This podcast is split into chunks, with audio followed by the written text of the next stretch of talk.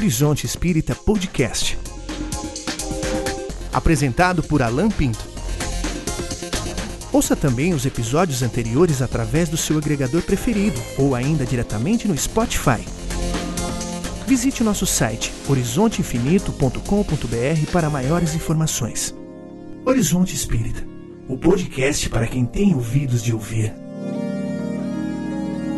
Olá, sejam todos muito bem-vindos mais uma vez a mais um episódio do Horizonte Espírita, o podcast para quem tem ouvidos de ouvir. Eu sou Alan Pinto e hoje estamos aqui para debater acerca do futuro do Espiritismo. Você que é espírita, você que é simpatizante, já deve conhecer a história do Espiritismo surgido lá em meados do século XIX pelas mãos do Allan Kardec ou Hippolyte Léon Denisard Rivaio, pedagogo francês nascido em Lyon e que traz a partir de uh, eh, 18 de abril de 1857, as luzes do Espiritismo com a publicação do Livro dos Espíritos. E nós vamos perceber que esse Espiritismo ele tem várias fases, várias etapas. De 1830 até essa publicação do, do, do Livro dos Espíritos, nós temos o período de, dos fenômenos, que eram as características das mesas girantes e da mediunidade de efeitos físicos. Nós vemos os casos das irmãs Fox o Sir Arthur Conan Doyle tem um excelente livro, Sir Arthur Conan Doyle, que é o autor do personagem Sherlock Holmes e de suas histórias. Ele trata em um livro chamado História do Espiritualismo todas essa, essas fases, desde o início das manifestações. É um excelente livro, um excelente é, manual de pesquisas né, para quem quer conhecer a história do espiritualismo. O segundo período que nós temos é o período filosófico, que começa com a publicação do Livro dos Espíritos e das demais obras fundamentais, onde Kardec, a partir do período das observações das mesas girantes, ele percebe que havia ali um certo fenômeno inteligente, uma certa inteligência por trás daqueles fenômenos. E ele começa a fazer perguntas a, a essas inteligências e elas respondem. A partir disso aí, o método vai evoluindo, evoluindo, até que ele cataloga todas essas perguntas em uma edição de um livro, que é o Livro dos Espíritos. E nós temos um terceiro período ainda, que é o início da década de 1860, ainda no século XIX, onde, após a morte de Kardec, a gente vê um, um certo conflito entre as várias correntes, principalmente aqueles que discordavam de Kardec. Porque até então nos 12 anos de, de vida é, dedicada à doutrina espírita, várias pessoas discordavam muito de Kardec. E os que discordavam acabavam se debandeando e criando o espiritismo à sua maneira. Kardec sempre foi firme nesse propósito e ele sempre esteve à frente do movimento espírita e tinha que ser assim, porque se fosse um sistema de várias mentes, a doutrina espírita não teria sequer chegado até hoje, como nós a conhecemos. Então aí você vê o desenvolvimento da metapsíquica, as lutas entre é, os continuadores como Delane, Flammarion, Leon Denis, Russell Wallace, William Crookes, Charles Richer e por aí vai. E aí nós temos um quarto período que é um período religioso. Alguns entendem que esse período começa no século XX, mas a gente vai ver essas dissensões do que era inicialmente da proposta de Kardec de ciência e de filosofia para consequências morais e você começa a perceber que o ramo religioso ele acaba crescendo um pouco mais. Eu uso sempre a metáfora de que eu vejo a doutrina espírita, principalmente no Brasil, como uma ave que tem que alimentar três filhos. Um deles é a religião, o outro é a filosofia e o outro é a ciência. E o que, que essa mãe faz? Todas as vezes que ela ia alimentar, o filhotinho da religião pulava na frente. E ele cresceu, ele se fortificou e os outros ficaram para trás. Aprenderam a voar, é verdade, mas a religião acabou se destacando nisso aí, por várias questões que a gente vai falar no, no decorrer desse programa. E nós estamos num período intermediário, que é o momento atual, onde nós vemos as, a, as contestações, as críticas e uma, um desejo de se retornar ao período inicial de Kardec. É possível? É o que nós vamos discutir nesse programa de hoje. Hoje nós vamos falar sobre o futuro do Espiritismo. Você é espírita? Você é simpatizante? Então esteja conosco aí. Vamos tentar desvendar esse emaranhado que é a doutrina espírita. E para isso, não estou sozinho, claro. Nós estamos habitualmente aqui com o nosso querido Eric Pacheco. Tudo bom, Eric? Oi, tudo bem? Então vamos conversar aí sobre o futuro do Espiritismo, o futuro da doutrina. É isso aí. E temos convidados também especiais, o nosso querido Rodrigo Farias. E aí, Rodrigo? Olá, bom dia. E obrigado pelo especial. é, vamos ver o que, que sai aqui da, da nossa discussão, até porque adianto que nossos debates aqui são debates mesmo, não são como aqueles debates. Falo, falo isso de alguém que trabalha na universidade. Que às vezes tem aquele coisa que se chamam de debates e todo mundo concorda em gênero, número e grau e não tem debate nenhum. Exatamente. Aqui a gente realmente parte de pontos de partida diferentes e vamos ver no que sai, né? Da discussão geral, sai à luz. Pois é. E quem mais está conosco aqui? Rui. Tudo bem, Rui? Tudo bem, olá. É isso aí, meu caro. E para responder essa pergunta, qual o futuro do espiritismo? Uh, não é nenhum exercício de futurologia, gente. É longe de, da gente ter essa pretensão. Apenas fazer algumas divagações, algumas análises, principalmente partindo da visão de Kardec. E para conhecer melhor essa visão de Kardec, nós vamos entrar lá na terceira parte do livro dos Espíritos sobre a lei de progresso. E Kardec vai perguntar na sessão, na pergunta 798: o Espiritismo se tornará crença geral ou sua aceitação ficará confinada a algumas pessoas? O Espírito de Verdade responde o seguinte: certamente que tornará crença geral e marcará nova era da história da humanidade, porque está na natureza e chegou o tempo em que ocupará lugar entre os conhecimentos humanos. Até aí, tudo bem, resposta do Espírito de Verdade. A questão maior é o que vem no comentário de Kardec. Kardec vai dizer o seguinte: as ideias só com o tempo se transformam, nunca de súbito. Não há hoje mais quem professe as ideias religiosas dos tempos pagãos. Todavia, muitos séculos após o advento do cristianismo, delas ainda restavam vestígios que somente a completa renovação das raças conseguiu apagar. Assim será com o Espiritismo. Ele progride muito, mas durante duas ou três gerações ainda haverá um fermento de incredulidade, que unicamente o tempo dissipará. Sua marcha, porém, será mais célere que a do cristianismo, porque o próprio cristianismo é quem lhe abre o caminho e serve de apoio. E ele vai dizer o seguinte: o cristianismo teve que destruir para construir. O espiritismo tem que somente edificar. Só que eu queria ouvir vocês, mas não é dizer que Kardec errou, mas ele foi um tanto otimista quando ele diz que é, durante duas ou três gerações ainda haverá um fermento de incredulidade.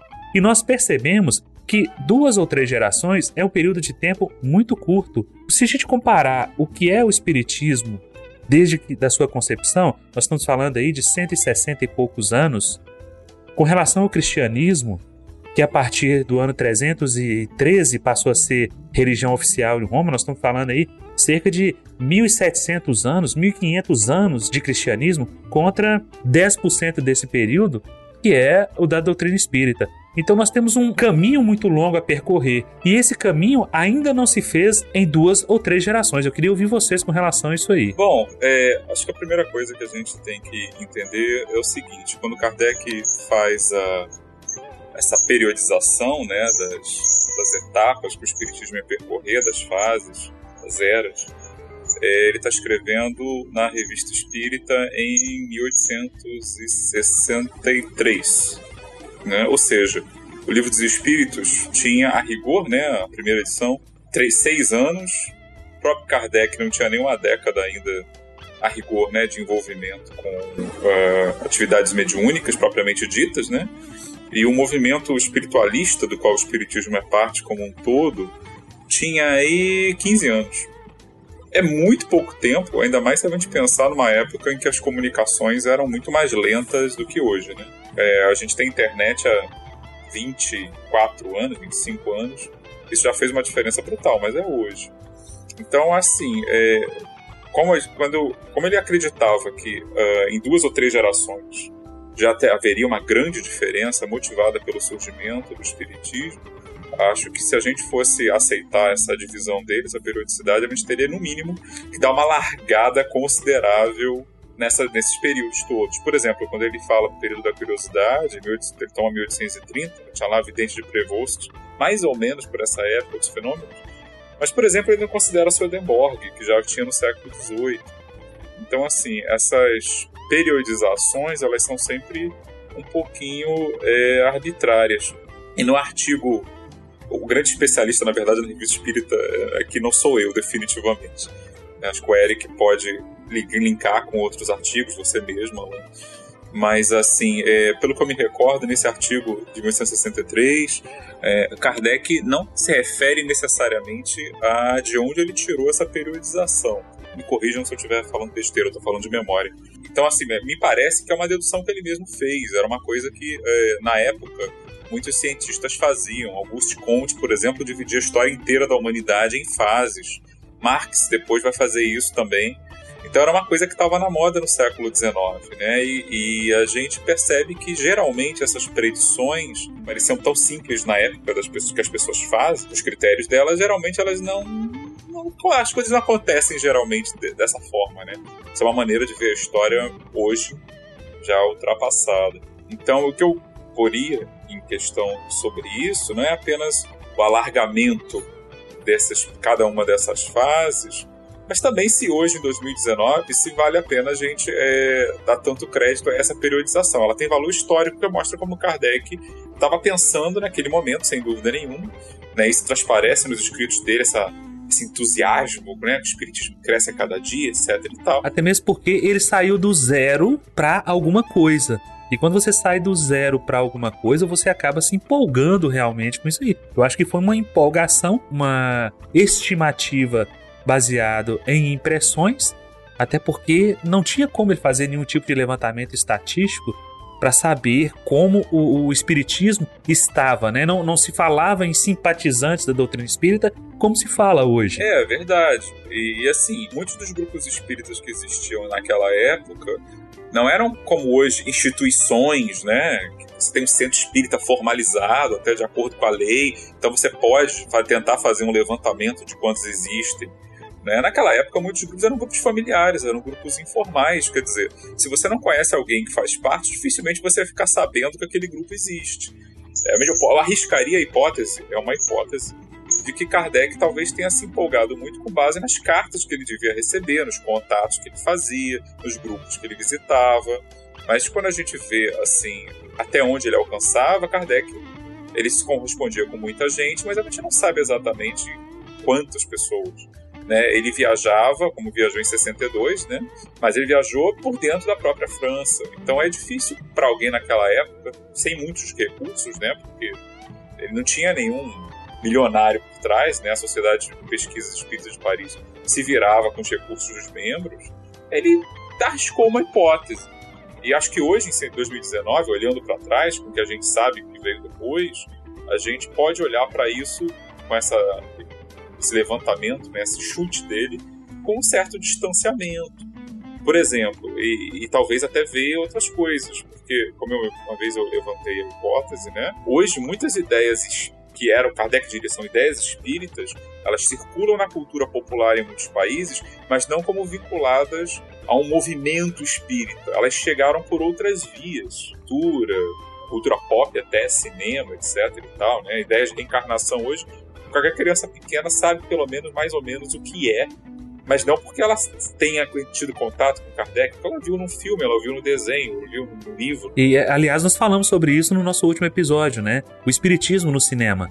De que essa ideia espírita de reencarnação já faz parte do senso comum, porque as pessoas não falam na próxima encarnação, se existir, eu quero, eu não quero voltar pobre. Ela já fala, na próxima encarnação eu não quero vir pobre. Então é algo que ela, querendo ou não, ela acaba acreditando. Eu não sei se acreditar, mas ela conhece o conceito minimamente, né? Pelo menos desejando, né? É, lembrando ainda, só para encerrando, que a reencarnação espírita não é a reencarnação oriental. E a reencarnação que se difundiu aqui no Ocidente, por cinema, quadrinhos, etc., esoterismos e tal, é uma reencarnação geralmente muito mais próxima da nossa do que da reencarnação budista, por exemplo, onde o que reencarna não é exatamente a mesma consciência, né? É uma coisa muito mais complicada do que a gente geralmente pensa.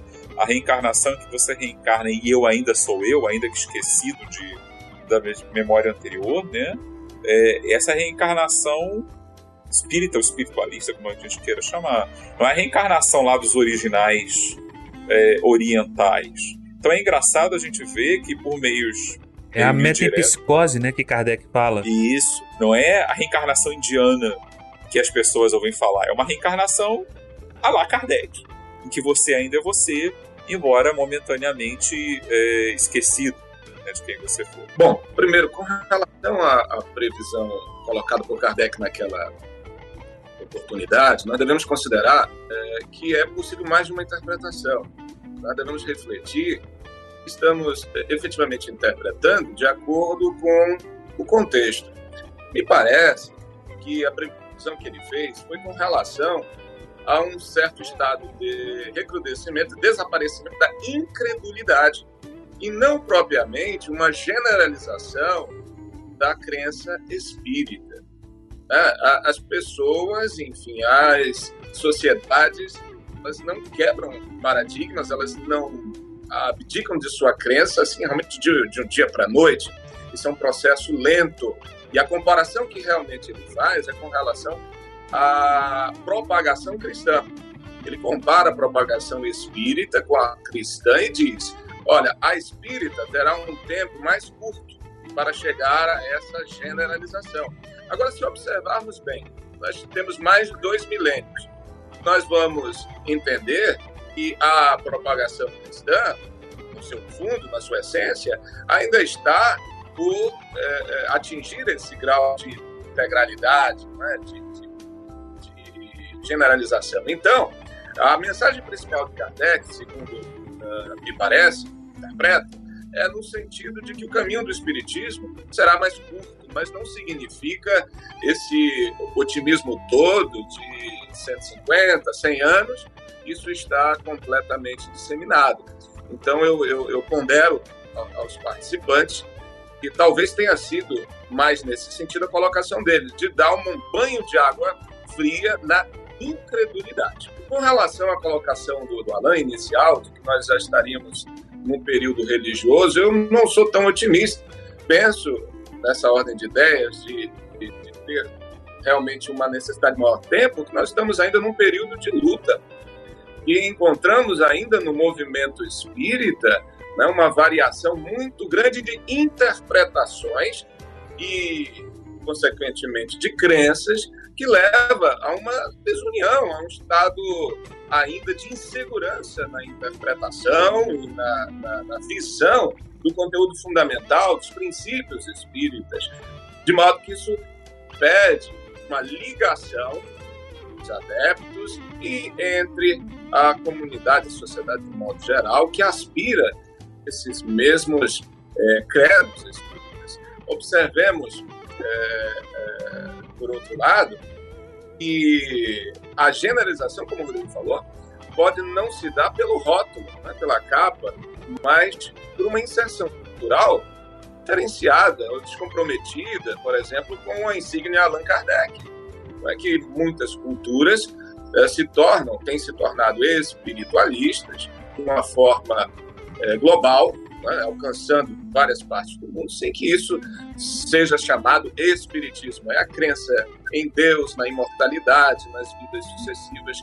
Isso é que deve servir para a gente de referência com relação à universalização do Espiritismo. É, por enquanto são essas minhas observações. Obrigado. É, realmente, Kardec tinha um grande otimismo naquela época, né? Até porque na introdução do Evangelho segundo o Espiritismo, Kardec fala que ele se comunicava com mais de mil centros sérios, né? Ele até chega a fazer uma estatística dos espíritas na revista Espírita. Então, pelo número de espírita crescente que tinha naquela época, ele chega a ter esse otimismo, né?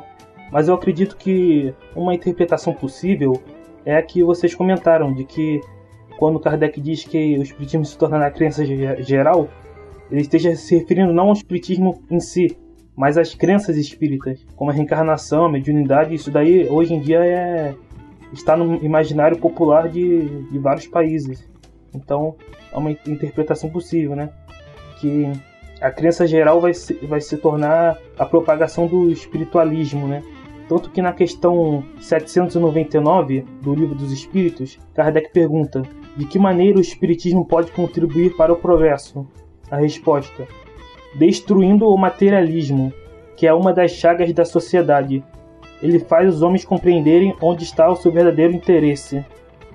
Então, realmente, é, eu acredito que uma das interpretações possíveis, aquela questão do livro dos Espíritos, é que não o espiritismo em si, mas as crenças espíritas vão se tornar gerais em algum momento. Essa passagem que, que você leu, Eric, ela casa muito bem com o que o Rui acabou de falar, que analisar o que é a crença geral, porque você ter o um entendimento e o objetivo do espiritismo é isso, né? Promover a nossa melhora. A partir do momento que você se entende, se vê como espírito imortal, que isso aqui é extremamente transitório. O que, o que são 70 anos, 80 anos de uma vivência na carne diante do que seja a eternidade de um ser que foi criado simples e ignorante? Mas essa crença geral, ela é, como se diz, os pontos mais básicos do que seja a doutrina espírita. Porque nós falamos aí né, a respeito da reencarnação, por exemplo, que as pessoas já não falam mais se houver reencarnação. Elas já citam, mesmo não fazendo parte daquilo que elas creem. Hoje, no mundo, dois terços da, das pessoas no mundo acreditam em reencarnação. Tudo bem que parte dessas aí sejam dos hinduístas, dos budistas, que já faz parte do contexto deles, mas até mesmo de católicos. Pergunte, por exemplo, a católicos, que, que geralmente são mais flexíveis com relação a isso. Se você, é, você acredita em reencarnação? Eles vão dizer que a maioria sim. Porque a, o que a gente vê de um fenômeno hoje também, é, que, o, que o Rui falou, de lutas, mas é um fenômeno também de customização das religiões. Porque muitos de nós, dado ao acesso que temos à informação, à cultura e à modificação que temos uh, na nossa sociedade, nós começamos a pensar. E tem certas coisas que da minha doutrina, da minha religião, eu não concordo, eu abandono e pego pedaços de outra. Então, não é questão de questionar dogmas, porque os dogmas, por sua natureza, são inquestionáveis. Aliás, a palavra dogma quer dizer isso. Aquilo que eu creio é verdade. Então, não, não, não tem o que se discutir verdade. Mas a pessoa vai adicionando certos elementos. Ah, eu gosto de louvar. Ah, então eu vou para um lugar onde eu possa louvar. Ah, eu gosto de, da parte filosófica. Então eu vou para um lugar onde eu possa estudar a filosofia, os doutores da igreja e assim por diante. Agora, essa interpretação de crença geral desse lado do, do, que o Rui colocou, talvez realmente nós já tivéssemos atingido. E quando você pensa na destruição do materialismo, nós ainda temos muitas coisas para fazer. Isso é, é claro, é evidente. Mas já caminhamos bastante do que era a doutrina espírita no século XIX para o que é a doutrina espírita hoje. E a pergunta que a gente faz é, é justamente essa: por que, que, o Espiritismo ainda não se tornou crença geral? Se falar do Espiritismo como doutrina, talvez ele ainda não seja aceito pela maioria. Mas quando se pergunta no censo de 2010, publicado em 2012, qual a sua religião, 2% dos brasileiros se dizem espírita. 3,8 milhões. Então, esse conceito de que espiritismo é uma religião ele ainda é muito forte. Mas com relação à crença geral, ou seja, independente da minha religião, há conceitos que eu adoto, que eu absorvo. Será que nós já chegamos a essa etapa? E se não chegamos ainda nisso, o que, é que nós precisamos fazer para que isso ocorra? Na revista Espírita, Kardec fala dos espíritas anglo-saxões, ele chama de escola americana. Então, nos países latinos, o que pegou mais foi realmente o, a doutrina espírita de Allan Kardec. Mas se a gente for para os países dos Estados Unidos, Inglaterra, você tem um, o espiritualismo moderno lá, né? Com, as com algumas ideias, eles não aceitam bem a reencarnação, mas você tem a ideia de mediunidade. Então você tem também, não propriamente a doutrina espírita lá, mas você tem essa crença no espiritualismo moderno, né? Tem como base a crença na mediunidade. E a gente... Aliás, Kardec já falava sobre isso no livro dos médios, quando ele vai tratar das divergências entre os ensinos dos espíritos ele aborda justamente essa questão. Por que é que os espíritos que se comunicam na Inglaterra, eles não falam de reencarnação. Sim. E o espírito de verdade diz que eles falam do que conhece. Para eles isso não é algo importante até que isso aconteça. É, realmente, é de acordo com, com a importância, né? E a gente pode discutir aqui vários fatores que fizeram a doutrina espírita não, não se propagar tanto, né? Fora dos países da América Latina, Portugal, Espanha, a gente pode, poderia falar da questão do período pós-Kardec, né? Onde o Lemarrier assumiu a revista espírita, a direção da revista espírita, misturou diversas doutrinas, né? teosofia, é, o rustenguismo, e realmente isso prejudicou a propagação do espiritismo na França. Colocaram até mensagem de bola de cristal, uma, coisa assim na, na revista espírita. Então, realmente, isso prejudicou a, propagação do espiritismo. A gente poderia falar de outros fatores, como as duas guerras mundiais que tiveram depois, onde a circulação da revista espírita durante as guerras parou de circular, né? Então esses, esses são alguns fatores que a gente poderia elencar aqui para explicar por que, que a doutrina, enquanto doutrina, não se tornou crença geral. É, o último número da Revista Espírita foi publicado após o desencarne de Kardec, né? Sim. Oficial, que ele deixou pronto no prelo, né, para poder ser impresso. E depois virou mais ou menos o, o que nós temos hoje. Um, um amontoado de opiniões e coisas que nós vemos hoje no movimento espírita, inclusive muita coisa que não é espiritismo, mas vai sendo absorvido. Por quê? Porque no Brasil, especificamente, nós temos um terreno muito fértil para essas coisas. Porque com o Estado laico, você acaba não tendo uma religião oficial, porque o Estado sai fora da, dessa questão, e isso dá terreno para várias coisas, né? Dá terreno para o candomblé, dá terreno para as igrejas é, evangélicas. A, a igreja neopentecostal, que é como Jabuticaba, é fruto aqui do Brasil e, inclusive, o espiritismo brasileiro, que nós chamamos de espiritismo, mas que em sua essência ele se difere muito e muito do que foi preconizado por Kardec. Bom, perguntaste inicialmente o que, nós podemos fazer para colaborar nessa propagação, nessa divulgação. Me parece essencial sintetizarmos que é preciso estudar e exemplificar. A natureza segue seu curso. Nós temos as leis divinas que conduzem o progresso. Então nós não precisamos ser necessariamente propagandistas maior propaganda que podemos fazer nesse sentido é o do nosso exemplo e do incentivo que podemos dar com relação ao estudo, ao conhecimento e à utilidade da aplicação desse conhecimento. Porque muitas pessoas têm problemas, por exemplo, com a mediunidade. Em determinada fase da sua vida, necessariamente é, as voltas com a mediunidade procurarão quem tem conhecimento para colaborar, para ajudar. E nesse sentido, o espírita que se esmerar no seu estudo poderá evidenciar qualidade da crença espírita, se for capaz não só de responder, mas de ajudar e auxiliar bem esse médium.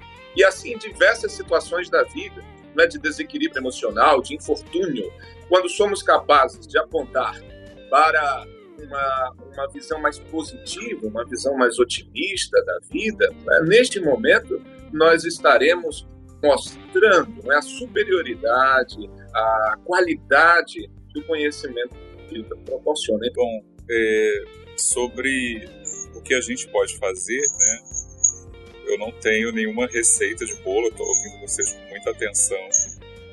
É, mas eu, eu chamo a atenção para uma, uma característica nossa, que é o seguinte: vou citar uma, uma frase que, se não me engano, é de Emmanuel. Eu sei que muita gente não gosta do Emmanuel, mas acho que nesse ponto ele acertou. Ele disse que a maior caridade que a gente pode, uma das maiores caridades que a gente pode fazer pela doutrina espírita é a sua divulgação, porque ela em si, né, ela já tem é, grandes elementos que atraem as pessoas e ajudam as pessoas aqueles que estiverem prontos naturalmente ao entrarem em contato com ela vão se interessar, etc. e tal.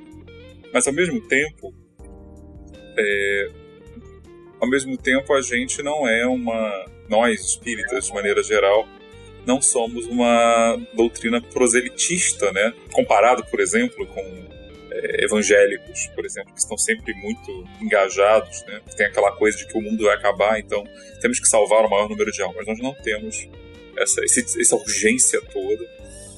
E, e, ao mesmo tempo, eu tenho a impressão de que muitas vezes a gente. Fala do movimento espírita, estou falando do Brasil, não sei como é em outras partes.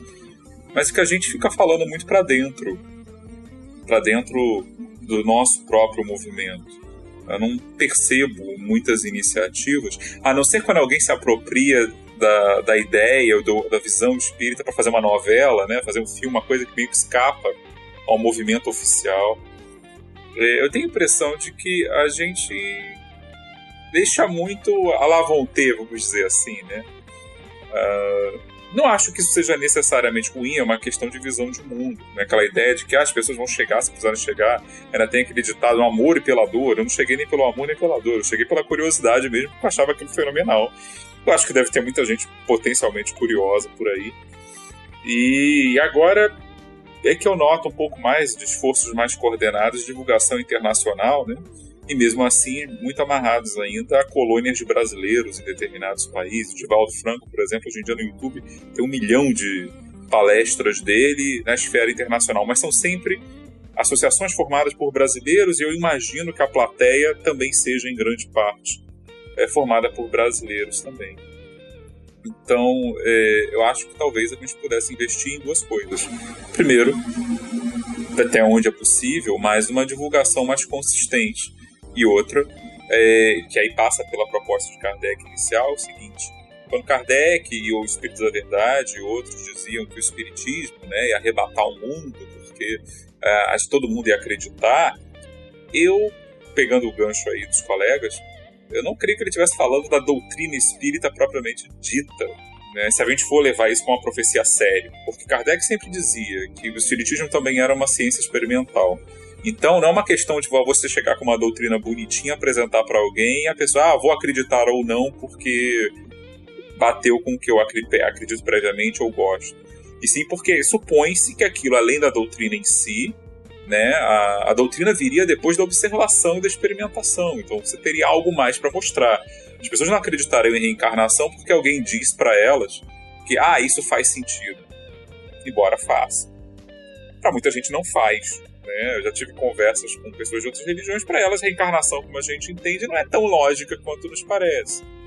Mas se você chegasse, por exemplo, com casos como já existem, isso já foi feito por outras pessoas até certo ponto, né? Olha, e temos aqui mil casos de pessoas que é, tiveram recordações de terem sido outras pessoas em outros tempos, de terem tido outras encarnações, e conseguimos, a partir de informações delas, mostrar que elas realmente conheciam informações que a gente conseguiu confirmar. Como a Ian Stevenson fez lá nos Estados Unidos. Isso pode fazer mais pela propagação da ideia de reencarnação em si do que a gente simplesmente distribuir panfletos. Né? Eu acho que era uma coisa que tem que ser coordenada. E como vocês disseram, né, aqui no Brasil uh, o espiritismo não só no Brasil, né? Onde ele sobreviveu, onde ele ainda existe, basicamente a ênfase é muito religiosa. E é uma coisa que acontece também no, espiritismo anglo-saxão, espiritualismo, perdão. Né? É, o que sobrevive é muita vertente religiosa. Isso não necessariamente é ruim, porque talvez se não fosse isso, talvez nem tivesse existido ainda alguma coisa. Né? Quando a gente fala, nós do movimento espírita, a gente fala muito do cristianismo com crítica, mas se o espiritismo tivesse vindo para cá fosse uma coisa talvez kardeciana muito pura, talvez ele tivesse desaparecido do Brasil. Porque as circunstâncias eram outras, a, o povo era outro, a cultura era outra. Sobreviveu um espiritismo muito católico, né? Mas que se encaixou durante muito tempo na cultura local e permitiu a sobrevivência do movimento até para que outras coisas, uma crítica depois pudesse vir à tona. Então, é, eu acho que uh, a gente, pensando agora ambiciosamente. Uma coisa que a gente não pode perder de vista é que Kardec, quando falava do espiritismo, ele estava pensando não apenas da doutrina propriamente dita, né, da identidade espírita, do pessoal que lê Kardec, que lê o espírito, mas ele também estava pensando no acompanhamento científico a isso. E se a ciência fosse seguindo né, os caminhos que o espiritismo apontava, de fato, talvez hoje quase todo mundo no mundo né, fosse espírito, porque supostamente isso estaria comprovado. Gente estaria discutindo é, perispírito, talvez como hoje a gente discute eletromagnetismo. Quer dizer, ninguém nega que existem ondas, é, ondas eletromagnéticas, isso foi largamente demonstrado. Então me parece que é, tem que ter, no longo prazo, um investimento nessa ala né, também. Porque sem isso, a doutrina em si, como vocês disseram, ela é encarada e eu, eu acho isso é legítimo isso, mas ela é encarada como uma doutrina religiosa no meio de outras tantas. E ainda que as pessoas façam suas saladas misturando, né, duendes e extraterrestres e sei lá mais o que, é uma doutrina religiosa no meio das outras tantas, para quem tá de fora, por que, que essa é mais especial do que, sei lá, as outras 50 que me chegam todo dia? Esse diferencial de ter uma base científica e que era o que Kardec estava encontrando no seu tempo, mas que sofreu aí umas, uns baques ao longo do tempo, eu acho que esse era o grande diferencial e esse pode ser no futuro. Isso já existe, né? Existem pesquisas orientadas para tentar comprovar certos pontos, mas falando no longo prazo, acho que aí é que está a, a grande meta. Se você conseguir demonstrar de maneira consistente na comunidade científica que reencarnação é algo pelo menos possível, se não geral, isso já vai fazer mais, talvez, para tornar a doutrina espírita atraente para quem está de fora, do que apenas, sem desmerecer isso, que é um esforço válido, do que apenas a gente falar, é, apresentar, digamos, uma doutrina vista como religiosa, entre outras. Enfim, é o meu, meus two cents. Eu, eu, essa questão do, da caridade da divulgação da doutrina espírita, da fala de Emmanuel, primeiro, antes de divulgar, nós precisamos conhecer. Imagine você, um vendedor de eletrônicos, tem um, um equipamento super avançado. Imagine já deve ter acontecido com qualquer um. Vai comprar uma TV, você pergunta: essa TV é 4K? Essa TV tem quantas é, entradas HDMI? o som dela, como é que é? E o vendedor não sabe te responder porque simplesmente ele não conhece o produto que ele está vendendo. Eu percebo que a mesma coisa acontece com a doutrina espírita hoje no Brasil. Nós não conhecemos a doutrina espírita e conhecemos de superfície a ponto de achar que a verdade doutrinária se encontra nas obras complementares, que é o que inclusive está previsto no, no Estatuto da FEB, que são as obras de Kardec Rusteng e as obras complementares. Obras complementares, leia-se qualquer obra mediúnica. Então, como é que a gente vai consolar, vai auxiliar sem conhecer? Nós não conhecemos o manual, o tratado de parapsicologia, que é o livro dos médiuns. Nós nos viciamos em fazer estudos sistematizados, mas nós não conhecemos. O espírita lê muito, isso é verdade. Nós estamos nas categorias das pessoas que têm o maior nível educacional. Mas, no entanto, quando se fala no aspecto do conhecimento, que o, o Rui falou muito bem, a, da interpretação, se nós estamos falando de ciência, nós não estamos falando de interpretação. Pelo menos eu não entendo que em ciência se fale em interpretação. Vamos falar nas leis de Newton. Existe interpretação nas leis de Newton? Não. É o que é. Nas leis da física, da matemática, da química, quando é que a interpretação acontece? A interpretação acontece quando eu discordo daquele ponto e crio algo que satisfaça a minha necessidade ou a minha curiosidade ou a minha visão de mundo que é, se adeque melhor àquilo que eu preciso. Nós entramos em que parte? Nós entramos numa, num componente estratégico que é a visão dos espíritos diante de certos pontos, de certas questões da vida prática, da vida humana, e que de repente nós adotamos aquilo como verdade absoluta. E vocês sabem do que eu estou falando quando eu falo em ponto de vista de certos espíritos na vida prática de cada um de nós. Gostaria de pontuar, quando eu falei de interpretação, me remeto diretamente ao foco de estudo das obras fundamentais.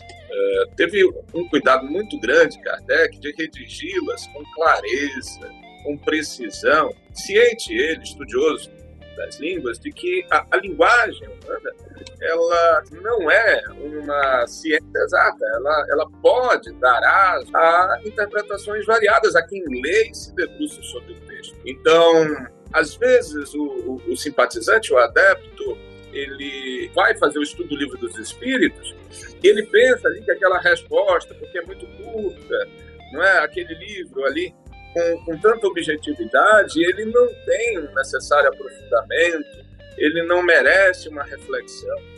Nesse ponto, então, que esse sujeito fica à mercê de comprar determinadas ideias de outras fontes, acreditando de boa fé que se trata de uma ideia harmônica, de que se trata de da mesma crença, do mesmo conjunto de princípios, quando na verdade pode não ser.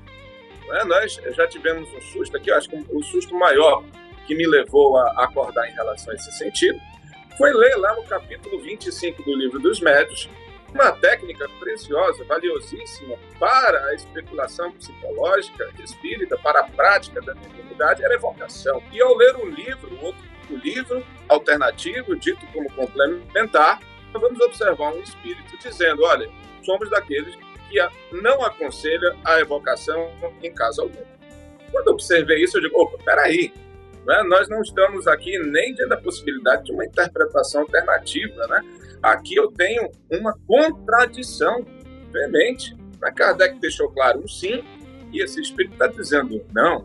Então, se nós estudarmos com afinco os referenciais de Kardec, nós estaremos, então, né, de posse de um subsídio melhor para avaliar as nutrições, com um exame minucioso da, do conteúdo, da linguagem que é usada. Eu entendi bem o seu ponto de vista e concordo com ele, Rui. Quando você fala em interpretação, essa interpretação ela não se, não se, se restringe às obras de Kardec, mas sim ter a obra de Kardec como referencial científico, filosófico, o resultado dos experimentos dele, para analisar as outras obras. Tanto é que o subtítulo do Livro dos Médios é Manual dos Evocadores. E nós não fazemos evocações. Exato, por quê? Porque um certo espírito proibiu um certo grupo de espíritas de fazê-lo. E nós fizemos isso e acatamos isso sem nenhum questionamento.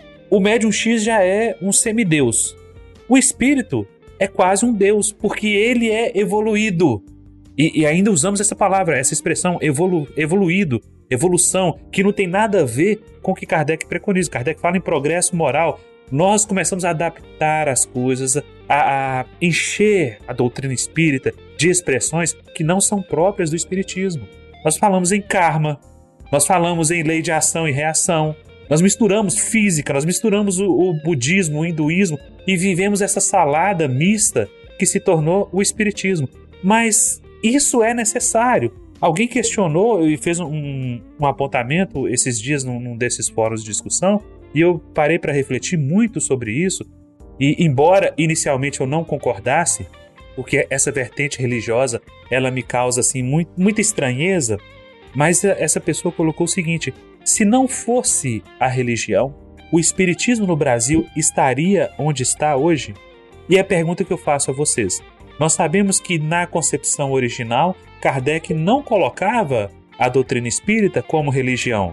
Ele colocava como uma ciência de consequências filosófico-morais. A ciência como instrumento e o objetivo final, a extração e a aplicação prática dos ensinos dos Espíritos para a reforma, para a melhora, para o progresso moral de cada um de nós. Só que nós pegamos isso e fizemos disso o quê? Nós fizemos disso uma coxa de retalhos e, e começamos a pegar essas coisas e adaptando e fomos trazendo para dentro da doutrina espírita. Ah, vamos falar em cristais, joga para a doutrina espírita. Vamos falar de ramatismo, joga para a doutrina espírita. Vamos falar de cromoterapia, joga para a doutrina espírita. Vamos falar de florais, joga para a doutrina espírita. E aí, o que é espiritismo hoje e o que não é espiritismo? E como será o futuro desse espiritismo partindo do, da contemporaneidade, do que é o espiritismo hoje? Eu tenho para mim que isso é a impressão, e eu, eu queria ouvir vocês, que as coisas começaram muito a mudar desde 2002 com o desencarne de Chico Xavier. Eu, que eu sou espírita de nascimento, o que não é nenhuma grande vantagem, né? Quando eu falo que eu sou espírita de nascimento, as pessoas acham, ó, oh, você deve ser uma pessoa muito melhor que eu. E eu digo sempre, não, gente, quem é espírita de nascimento é porque desde pequenininho, por tão rebelde que é, precisava ser adestrado, ser condicionado a ouvir o ensinamento dos espíritos para poder ir se amoldando quando crescesse, quando já adquirisse a, a, a, sua própria consciência. E eu fui criado nos causos de Chico Xavier. O, lema que meu pai sempre usava era que tudo na vida acontece em forma de lição, porque um dia Chico Xavier disse isso, e você acaba assimilando, e de repente, quando você chega num, num certo divisor de águas, que foi esse que você falou aí, Rui, em que você lê uma coisa, estuda em Kardec e vai confrontar com outra de outros espíritos, de outro, vinda de outras, outra, outros meios, de outros médios, aí você fala: peraí, tem uma coisa estranha. E por que, que nós estamos sujeitos a isso? Porque as coisas aqui no Brasil não têm controle. E eu estou falando do método científico adotado por Kardec, do controle universal do ensino dos espíritos. Bom, eu, é, eu concordo com a tese que você se referiu de que sem esse aspecto religioso, o movimento espírita no Brasil não teria vingado. Ou se vingasse, seria uma coisa muito menor e, do que é. E eu não sou eu que digo isso, né, apenas. Se você for ler o que há aí nos últimos anos que tem surgido de literatura acadêmica sobre o desenvolvimento do espiritismo no Brasil, essa é uma tese muito comum. Claro que a gente está de dentro, a gente pensa em termos do que é certo e errado, né? do que deve ser e o que não deve. O cientista de fora ele está preocupado apenas com o que é e tenta explicar, mas é, que houve um papel, houve. É, e por mais que me doa dizer isso, mas a verdade é o seguinte: jogando com dados de hoje, é, saiu uma notícia recente dizendo que mais alguns anos a maioria católica no Brasil vai deixar de ser maioria. Né? O catolicismo Brasil vai deixar de ser um país de maioria católica e vai perder esse posto para os evangélicos. Só que o tipo de evangélico que hoje, com todo respeito a quem é, mas o tipo de evangélico hoje que mais cresce no Brasil não é o luterano, não é o presbiteriano, é basicamente o pentecostal, especialmente dentro do pentecostal neopentecostal. Então, a gente está falando aí de denominações que seguem linhas como a Igreja Universal do Reino de Deus, enfim, coisas que inclusive antagonizam outras religiões como é, o Espiritismo. Estou considerando aqui o Espiritismo como religião por fins didáticos. Então, assim, num país que em 2019 essa é a formação religiosa de crença né, sobre Deus, sobre o mundo, que mais cresce, que inclusive prega um cristianismo materialista. Se é assim em 2019, o que seria em 1860 e tantos, quando o Luiz Olímpio Télio de Menezes criou seu primeiro grupo espírita? Então, assim, a gente imaginar, mais que a gente doa, né, mas acho que a gente tem que olhar isso de uma forma mais ampla. Por mais que a gente goste de dizer que o espiritismo é uma deveria ter um aspecto científico e tal, eu acho que tem mesmo mas assim, por que isso não se desenvolveu no Brasil? Talvez porque aqui isso não teria chance de se desenvolver a sério. Que ciência brasileira existia? para começar. Que população era essa? E, e, que ciência brasileira existe hoje, né, Rodrigo? Sim, existe. Pouca, sofrida, né? Mas existe, existe. A gente tem alguns nomes para contar, nós temos descobertas para mostrar, graças a Deus, inclusive na área de medicina particularmente, mas em outras também. Mas isso é um desenvolvimento relativamente recente. Quem é que lia Kardec em 1860, 1870? A elite. Quem era a elite nesse país? Pouquíssimas pessoas. Inclusive foram elas que traduziram, né? Que fizeram um esforço danado, não estou desmerecendo, não. Mas olhando como historiador. Então, assim, o espiritismo puro, né? Aquele espiritismo intelectualizado, filosófico, ele ia chegar às massas aqui. Que massas? Se hoje é difícil. Nós somos 4 milhões oficialmente, talvez a gente tenha uns algumas dezenas a mais de simpatizantes, mas é aquilo que você falou, quantos desses realmente conhecem, estudam, etc.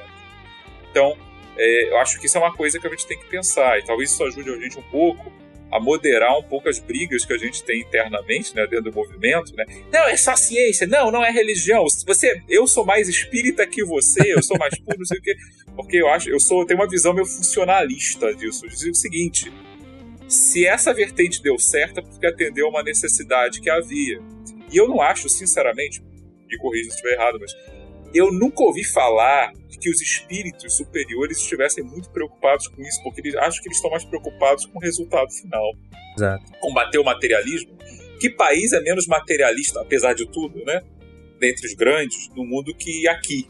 Tá, a Índia talvez concorra com a gente, mas eu acho que de certa maneira eles estão muito, menos preocupados com fronteiras identitárias muito claras, né? A essa tribo aqui que tem que prevalecer. Eles estão preocupados com o conjunto. O espiritismo tinha 160 anos. Isso, é, historicamente é nada. Pouco tempo. Né? Em 160 anos, o cristianismo no Império Romano naquela época, embora já fosse influente, já ainda não era essa coisa toda. Então, assim, então, calma com o Andor. Né? É, a gente achar que nós, não, a gente pode cair um pouco num certo messianismo, que às vezes eu tenho a impressão de que Kardec ia meio nessa onda quando ele ficava mais empolgado. Né? É o espiritismo, a doutrina, né? o movimento que vai levar o mundo. Não necessariamente. Deus tem outros recursos também. A gente vai aonde a gente vai chegar aonde houver espaço, mas tem lugares que não tem espaço que a coisa vai ser diferente, mas vai chegar, porque a evolução chega. E sobre é, o que, que, a gente pode fazer, é, realmente, eu, não, eu acho que apesar disso, né, essa visão aberta, eu não acho também que é para vale tudo, entendeu? Você simplesmente sai jogando coisas e chama isso de espiritismo. Não, acho isso importante. Agora, apenas também é, vou jogar é, uma questão para gente pensar, porque eu também não tenho isso tão fechado. É, o espiritismo de hoje, falando bem genericamente, já é um tanto diferente do que ele era há 100 anos, do público que ele chega, na maneira da mensagem, né? Então, assim, é, das influências que estão surgindo aí o tempo todo, o que, que é bom, o que, que não é? Né? Você falou aí do recorte da morte do Chico Xavier, pode ser, eu acho que tem coisas que a gente pode questionar mesmo e tem que questionar, mas aí também eu vou jogar uma provocação para talvez sirva para outro podcast. A gente vê muito na internet, graças à internet, ao meio da comunicação, tem aqui, a gente às vezes vê dois polos. Tem o pessoal que é espírita, mas aceita tudo, né? É T, cristal, floral, etc e tal. E na outra ponta, em reação, a gente também está tendo a galera que está é, querendo voltar a 1868, 9, aí com boa vontade, porque Kardec desencarnou logo no começo. Aí eu fico pensando, eu, lembro, eu já vi isso antes, onde é que eu já vi isso? Na Reforma Protestante do século XVI, quando uh, uma das motes de Lutero era voltar ao cristianismo puro, porque ele supunha que lá no começo, antes da Igreja Católica surgir, o cristianismo era mais puro, logo ele era melhor.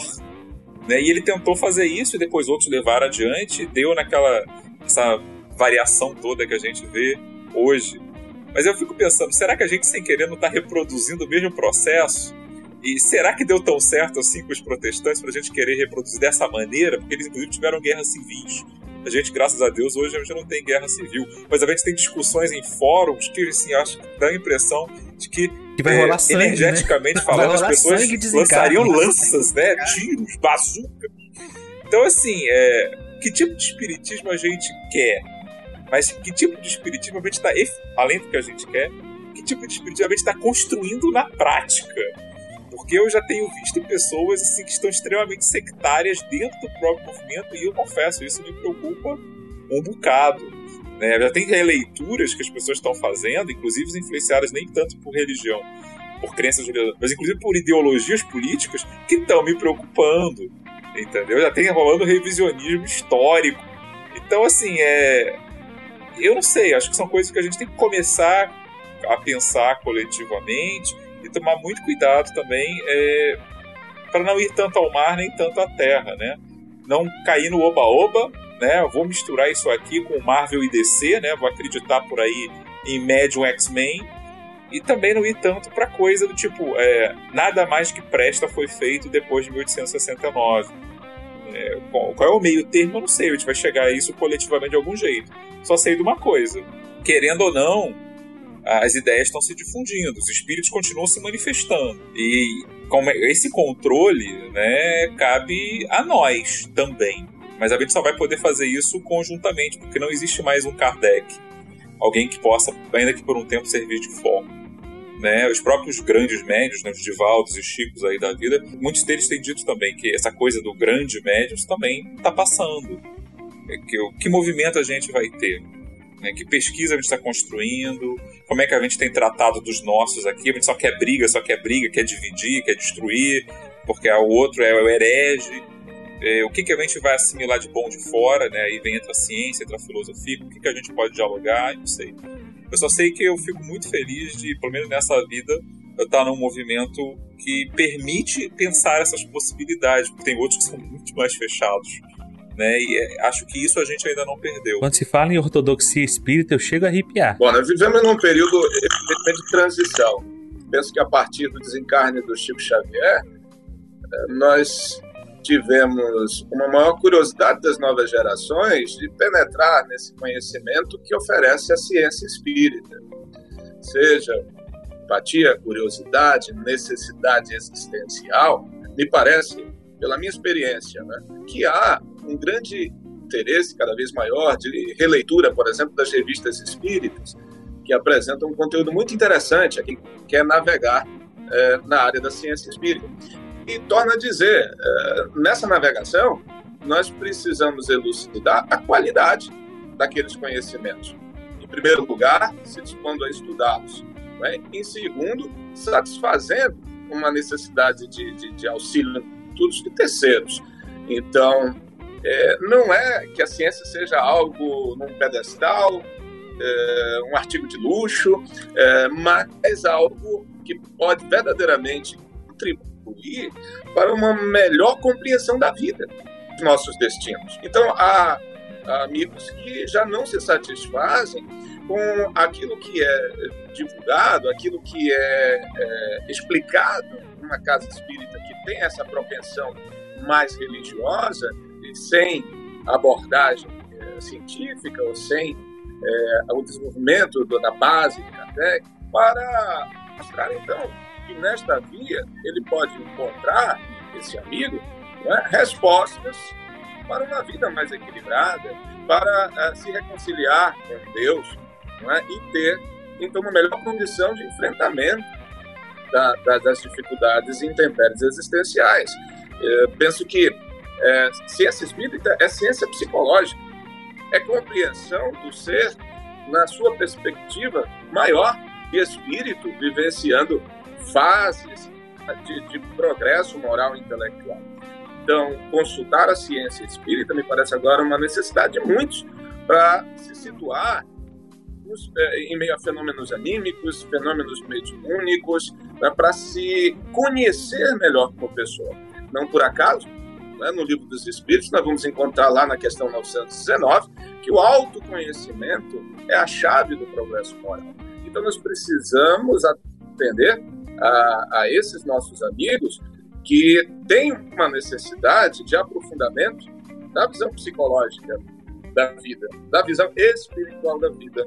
E mostrando, na revista espírita, mostrando que nesse legado de Kardec, nós vamos encontrar ferramentas para compreensão de muitos fatos que acontecem conosco, e isto anima o ser né, a seguir a vida nesse horizonte espiritual, a procurar Deus a solução para os seus questionamentos, para as suas dificuldades existenciais. Então, me parece que naturalmente surge agora entre nós né, uma clientela, uma clientela que vai pedir esse, essa cientificidade, esse conhecimento que ficou um pouco estagnado nessa fase religiosa, para se orientar melhor na vida. E neste momento nós precisamos cada vez mais reproduzir, desenvolver essa ciência e estarmos estudando também para nos aprimorarmos uh, uh, com esses irmãos que chegam e nos pedem orientação. É isso aí, Rui. E, engraçado você falar na parte da, da psicologia aí, porque uh, o próprio subtítulo da revista Espírita é Revista de Estudos Psicológicos, não é isso? E lá na revista Espírita de 1862, setembro, Kardec vai dizer, um artigo titulado O Futuro do Espiritismo, ele vai dizer o seguinte: Perguntas-me qual será o futuro do Espiritismo e que lugar ocupará no mundo. Ele não ocupará somente um lugar, ele encherá o mundo inteiro. O Espiritismo está no ar, no espaço, na natureza. É a chave da abóbada do edifício social. Podes pressagiar o seu futuro por seu passado e o seu presente. Esse finalzinho aqui, ele dá a ideia do determinismo. Não do determinismo como nós acabamos conhecendo aí, faça-se a vontade de Deus, mas o determinismo que diz o seguinte: pelo que aconteceu no passado, o que acontece hoje, eu saberei o que acontecerá no tempo seguinte, no tempo futuro. Eu acho que a, a propagação do espiritismo, realmente, se não fosse o aspecto religioso, ele não teria realmente pegado no Brasil. Então, talvez tenha sido realmente necessário. A academia, ela tem muito, às vezes, preconceito com a doutrina, porque o, o modo como ele é apresentado para a academia, então não há esse interesse. Os filósofos, os acadêmicos, eles não têm interesse em pegar e realmente estudar o, espiritismo, né? Então, talvez para o espiritismo continuar a se propagar, seja importante esse lado científico. Né? E quando nós pensamos o seguinte: se a gente está falando de espiritismo, a gente está falando do futuro do espiritismo, e qual seria a contribuição que o Espiritismo tem a dar para a humanidade? Assim como a gente pensa, qual a contribuição que o cristianismo deu à humanidade? Porque todo o desenvolvimento do mundo ocidental ele se deu em função do cristianismo. O cristianismo ele é importante para a gente ocidentais, tanto que a divisão da história é antes e depois de Cristo. Mas ainda assim, somente um terço da, das pessoas no mundo são cristãs. O restante talvez nem sequer tivesse ouvido falar em Jesus. Assim como talvez nós nunca tivéssemos ouvido falar de, ensinamentos de Buda a fundo, ou de Maomé, ou de qualquer outro é, profeta ou líder religioso, talvez a mesma coisa acontecesse com o cristianismo. Esse futuro, essa contribuição que o cristianismo deu para a humanidade. E aí nós traduzimos isso para o Espiritismo? Qual seria a contribuição que o Espiritismo teria para o progresso da humanidade? Isso vai estar lá na pergunta 799 do Livro dos Espíritos. De que maneira o Espiritismo pode contribuir para o progresso? E a resposta que o Espírito de Verdade dá é: destruindo o materialismo, que é uma das chagas da sociedade. Ele faz os homens compreenderem onde está o seu verdadeiro interesse a vida futura, não estando mais velada pela dúvida, o homem compreenderá melhor que pode assegurar o seu futuro através do presente, destruindo os preconceitos de seita, de casta e de cor. Ele ensina aos homens a grande solidariedade que se deve unir como irmãos. Então, se eu começo a perceber que estamos todos participando, a gente fala tanto da família universal, de uma única casta que é a humanidade, e a humanidade, como Kardec vai dizer no Evangelho segundo o Espiritismo, são todos os seres dotados de razão e sentimento e que povoam o universo. Então, a humanidade não é somente a Terra, nós estamos falando é, do universo inteiro. Então, quando você pensa nisso, em destruição do materialismo, a partir do momento que você passa a entender para que, que eu preciso ter preconceito, para que, que eu preciso discriminar, por que é que eu seria melhor do que outra pessoa, só porque eu tenho casa na praia, porque eu tenho apartamentos, porque eu tenho triplex, porque eu tenho carros e, e porque eu tenho dinheiro.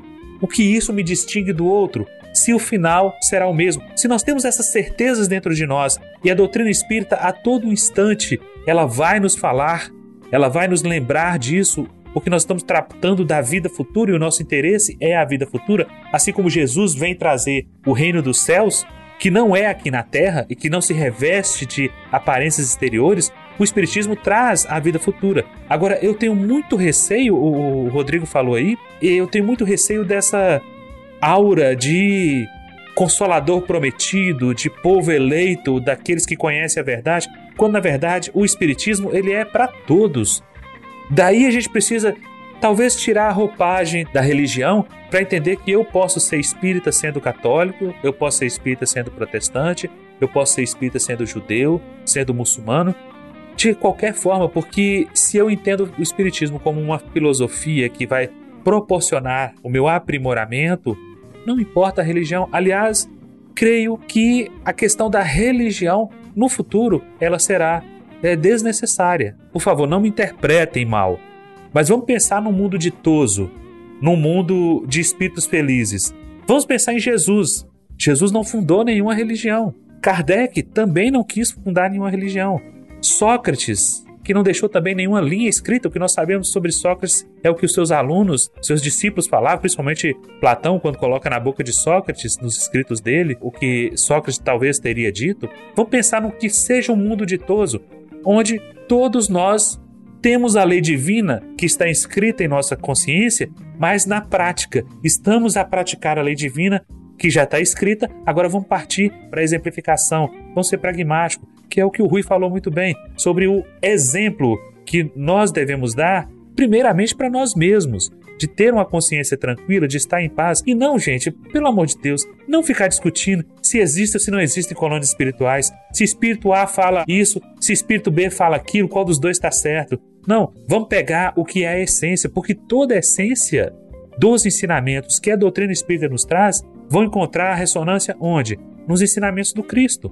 Porque o cristianismo é a matriz na qual a doutrina espírita se fixa. Porque é a única que teve condições de levar adiante. Como Kardec, como nós falamos no início. Se o cristianismo teve que destruir para reerguer novamente, o espiritismo só tem o que edificar. É só aparar algumas arestas, porque tudo vai remeter à origem do cristianismo. E o Espírito de Verdade, uma mensagem também sobre o Consolador Prometido, vai dizer que o cristianismo é onde se assentam todas as verdades. São de natureza humana os erros que estão colocados nele. É, essa, essa questão 799 é interessante porque o propósito do Espiritismo é realmente acabar com o materialismo, né? No que é o Espiritismo, Kardec diz que o espiritismo veio pros, realmente para os incrédulos e para aqueles que têm fé vacilante. Então o espiritismo veio para essas pessoas, realmente. O objetivo principal é acabar com o materialismo. Isso só vai acontecer com o, o aspecto científico sendo mais trabalhado, porque para acabar com o materialismo que está incrustado na academia hoje em dia, somente realmente com o aspecto científico. Você falou do, do cristianismo, né, de um terço da humanidade, na verdade até menos. Acho que hoje são mais ou menos 2 bilhões e meio de pessoas, ou menos, bilhões.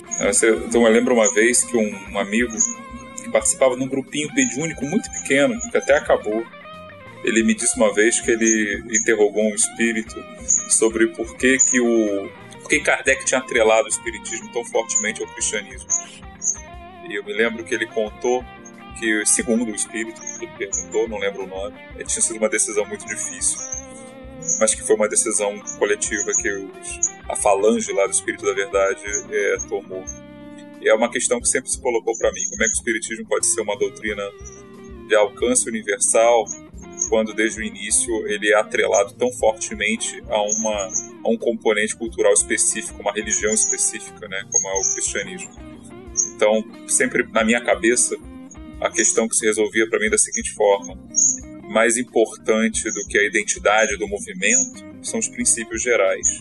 Então, uma lei divina, ela continua sendo divina, seja enunciada por Buda, Maomé ou Cristo. E embora aqui o nosso espiritismo né, tenha se tornado muito, muito cristão, às vezes até demais, né, de espírito que faz reza Ave Maria, né, ainda que modificado, eu acho que é, esse é o grande ponto, né, voltar um pouco para aquilo que Kardec dizia, que era a capacidade do, do espiritismo entendido como princípios gerais, né, cientificamente demonstráveis, pelo menos a, os seus princípios gerais mesmo, é, capacidade dele dialogar com a ciência, dialogar com outras doutrinas, dialogar com gente que não necessariamente compartilha do mesmo, mesmo vocabulário espiritual que a gente. Reencarnação, sobrevivência do espírito, comunicabilidade dos espíritos.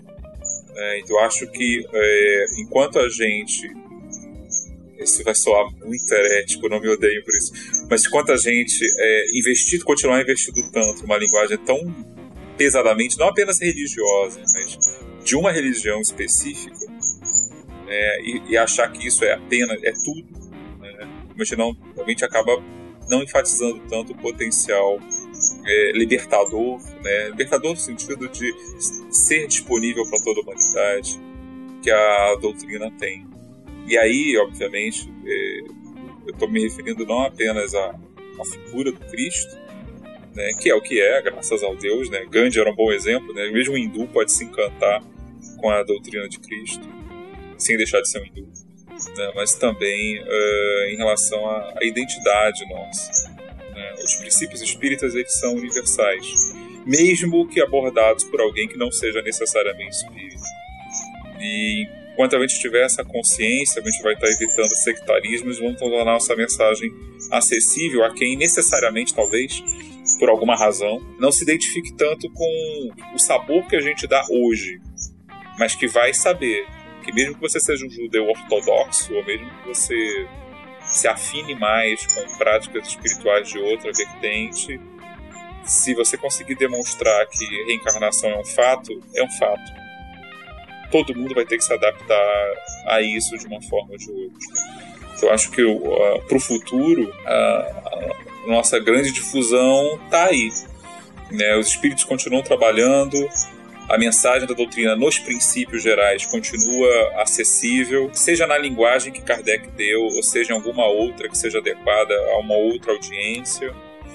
E aos pouquinhos isso vai se difundindo. Agora, para isso, o que a gente pode fazer, é, pensando aí no mundo feliz, né, é tentar não atrapalhar eu acho que a gente atrapalha muito quando a gente, pegando aí a, deixa do Rui, quando a gente falta com exemplo, quando entramos em guerras civis é, internas sectárias, quando a gente, como os religiosos falam, né, a gente entra naquela, acredita demais nas metáforas, né? Jesus é que importa quando a gente entende isso apenas como a pessoa, na figura histórica de Jesus, não a mensagem que ele incorporou e o exemplo que ele deu espiritismo, aí eu vou concordar um pouco com os meus colegas, falo de vocês necessariamente, de colegas de movimento, né, que às vezes são mais alheios ao, ao religiosismo, né.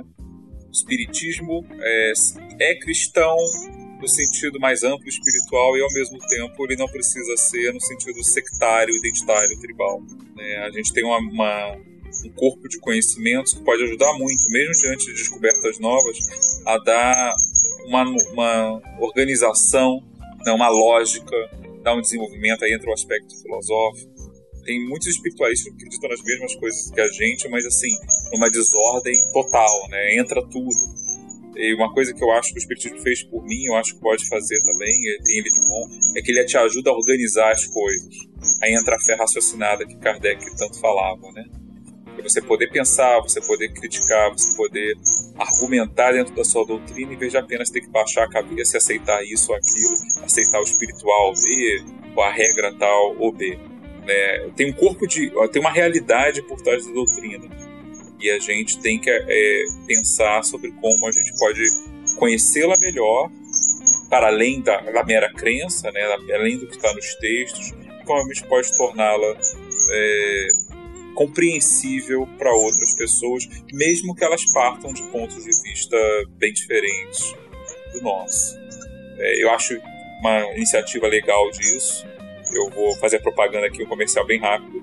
É, por exemplo, iniciativas como a da LIP, da Liga de Pesquisadores Espíritas, que tem um encontro anual há quase uma década e meia. Pouquíssimas pessoas, mesmo no movimento, conhecem e que reúnem acadêmicos que tentam, de seus vários campos, apresentar pesquisas que se coadunam com a doutrina espírita de um ponto que seja acadêmica e cientificamente aceitável.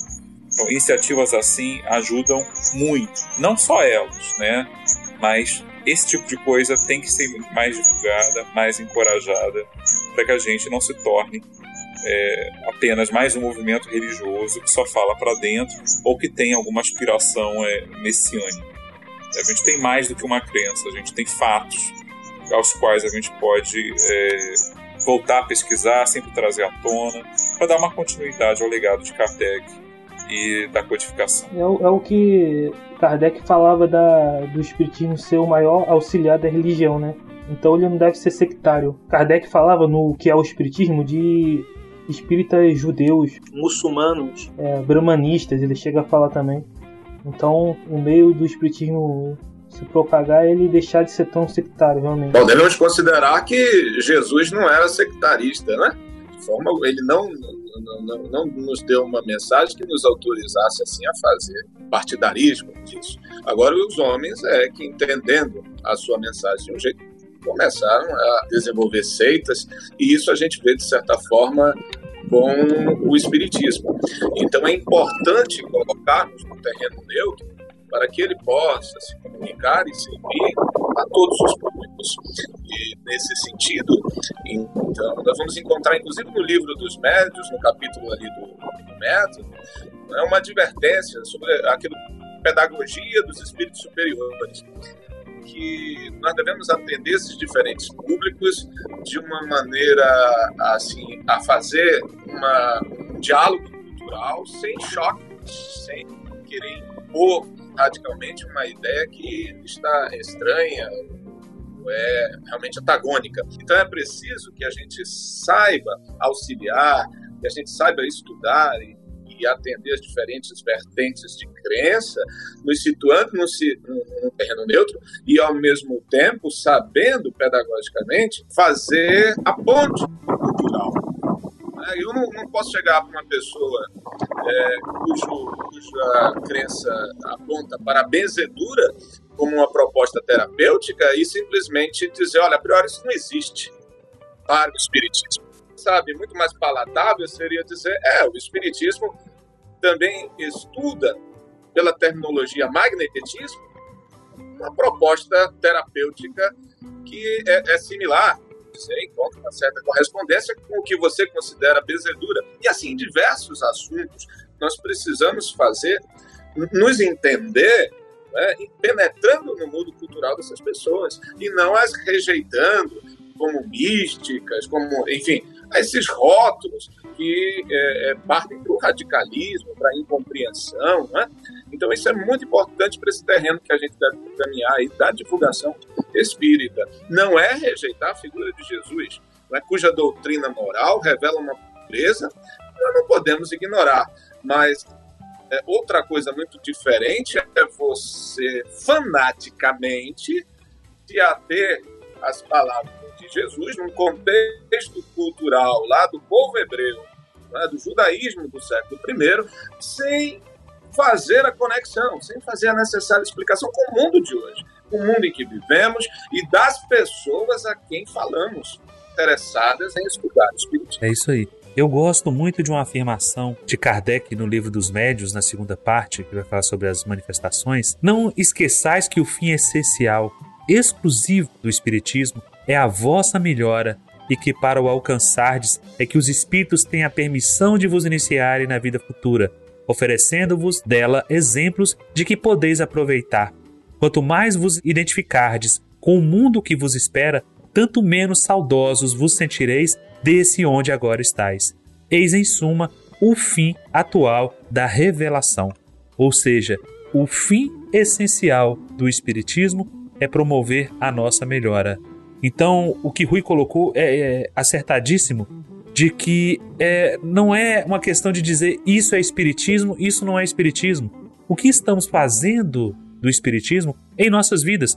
Não é pensar egoisticamente, longe disso, mas individualmente em que o Espiritismo tem me melhorado, em que o Espiritismo tem contribuído para o meu progresso moral. Porque a partir do momento que todos começarem a pensar coletivamente, preocupando-se em não fazer ao outro que você não gostaria que fosse feito a você, que é um princípio cristão, que é a regra de ouro de Jesus, a partir do momento que nós começarmos a entendermos isso, nós não teremos mais a preocupação egoística de resolver primeiro o meu caso, não teremos mais a questão da corrupção, da fome, das necessidades, das doenças, porque iremos partilhar com a humanidade tudo o que nós temos de melhor.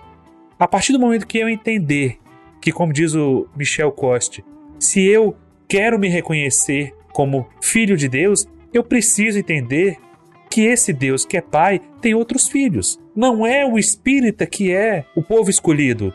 Não é denominação A, B ou C. É a humanidade. Quando Jesus disse: Vinde a mim, todos vós que estáis cansados e oprimidos, que eu vos aliviarei. Tomai sobre vós o meu jugo e aprendei comigo, que sou manso e humilde de coração, e encontrareis refúgio para vossas almas. Porque comigo o meu fardo é leve e o meu jugo é suave. Ele não disse isso para católicos. Ele não disse isso para judeus. Ele não disse isso para aquele grupinho que estava amontoado lá no monte ouvindo ele. Ele disse para a humanidade. Então, seguir os passos do Mestre tendo a chave para entendermos aquilo que Jesus nos colocou e por causa da dureza dos nossos corações não foi possível de ser compreendido, e essa chave quem nos traz é a doutrina espírita, e partilhar isso. Ok, seja católico, seja deísta, seja uh, um bandista, mas sejamos, antes de tudo, irmãos. Entendamos que nós somos, cada um torcendo para o seu time, e são as religiões, mas quando nos unirmos para jogar com a seleção brasileira, não tem mais jogador do time A ou jogador do time B. Somos todos um povo, num só objetivo: o objetivo de ganhar a Copa do Progresso Moral. Queria ouvir vocês, meus amigos, nós estamos chegando ao nosso final. As considerações finais de cada um de vocês. Bom, eu agradeço o convite para a participação.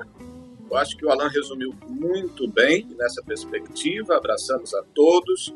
Né? Devemos frisar bem quem pensa diferente de nós não é nosso antipatizante, não é nosso inimigo, nós somos todos irmãos e podemos aprender uns com os outros, sem nenhum favoritismo, sem nenhum partidarismo, sem nenhuma animosidade. Então, minha saudação fraterna a todos, foi muito bom estarmos aqui juntos. Muito obrigado. É, então é isso, obrigado pelo, pela participação de todos. Eu queria terminar citando um trecho da revista Espírita, onde Kardec fala do número de espíritas no mundo naquela época. Ele diz o seguinte: pode-se estimar o número dos espíritas no mundo inteiro em 6 ou 7 milhões. Ele diz isso na Revista Espírita de 1869, no artigo em janeiro chamado Proporções Relativas dos Espíritas. Então, como vemos, Kardec ele contabilizava né, os espíritas daquela época em milhões, né? 7 ou 6 milhões. Então, realmente, esse número não representa todos os espíritas adeptos especificamente da doutrina espírita. É interessante. E é isso. Bom, eu primeiro agradeço pelo convite, né, pela chance de participar e trocar uma ideia, mais ao vivo. né, que requer um pouco de coragem extra. Mas, enfim, eu acho que os outros já disseram tudo de bom que eu poderia dizer, e eu só reitero que a doutrina espírita ela tem, para além daquilo que cada um de nós faz dela na sua vida pessoal, ela também tem um potencial muito grande de renovação do mundo, mas não apenas ela em si, né, mas os princípios que ela esposa, falando mais abertamente. Né? Então a gente não deve perder isso de vista e principalmente num mundo que é tão conflituoso, né? E um mundo que às vezes entra tanto em choque com os valores que a doutrina esposa, pelo âmbito político, pelo âmbito religioso, pelo âmbito pessoal, das relações pessoais, a gente sempre deve ter em mente, como espíritas nós temos, sem desmerecer outros, é claro, mas a gente tem um tesouro à nossa disposição e que devemos sempre lembrar do que ele pode nos oferecer. Não apenas para a gente pensar no âmbito da nossa própria vida, mas, reitero, no, na do mundo, do que a gente pode fazer pelo mundo. E isso é uma coisa magnífica. E é por causa disso, para entender esse tesouro, que a gente está aqui se encontrando, né? Falando, cada um, da sua experiência, da sua perspectiva. Isso faz parte daquilo que a gente pode oferecer ao mundo. Nós temos algo de bom a oferecer, seja pela via da ciência, da filosofia, da moral, o que for, saibamos ser respeitosos e cuidar bem é, desse legado.